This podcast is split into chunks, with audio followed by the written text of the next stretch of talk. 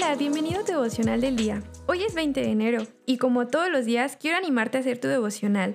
En este podcast tenemos la meta de leer toda la Biblia en un año y para poder lograrlo hay que leer unos cuantos capítulos el día de hoy. Hoy nos toca Génesis 21, Mateo 20, Nehemías 10 y Hechos 20. Tengo un pasaje central en Hechos 20 del 21 al 24. A judíos y gentiles les he dado testimonio de que necesitan arrepentirse de sus pecados y tener fe en nuestro Señor Jesucristo. Al ir a Jerusalén lo hago llevando por el Espíritu. No sé lo que me espera, pero el Espíritu Santo me ha estado repitiendo en cada ciudad que me esperan prisiones y sufrimientos.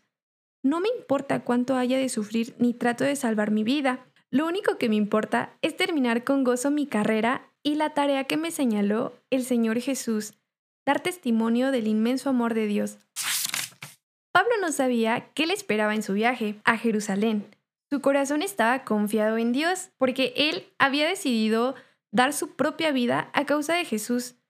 Pablo reconoció que la travesía era peligrosa debido a que el Espíritu Santo le había estado repitiendo en cada ciudad que le esperaba prisiones y sufrimientos.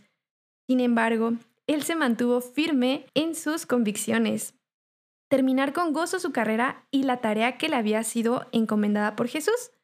Y así como Pablo, tú y yo hemos sido creados con un solo propósito. Independientemente de la situación por la cual podamos estar atravesando, podemos confiar en Dios.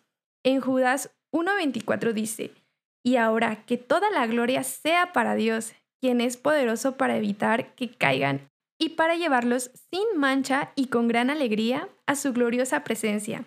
¿Qué podemos meditar en esto? ¿Realmente nos hemos preguntado si confiamos en Dios en todos los aspectos de nuestra vida? Te dejo esta pregunta para poderla meditar y te recuerdo pues hacer tu devocional del día.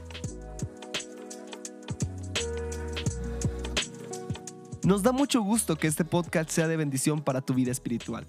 Si deseas apoyarnos, puedes hacerlo compartiendo los devocionales y suscribiéndote al plan de lectura en YouVersion. Que Dios te bendiga mucho y recuerda, estás en devocional del día.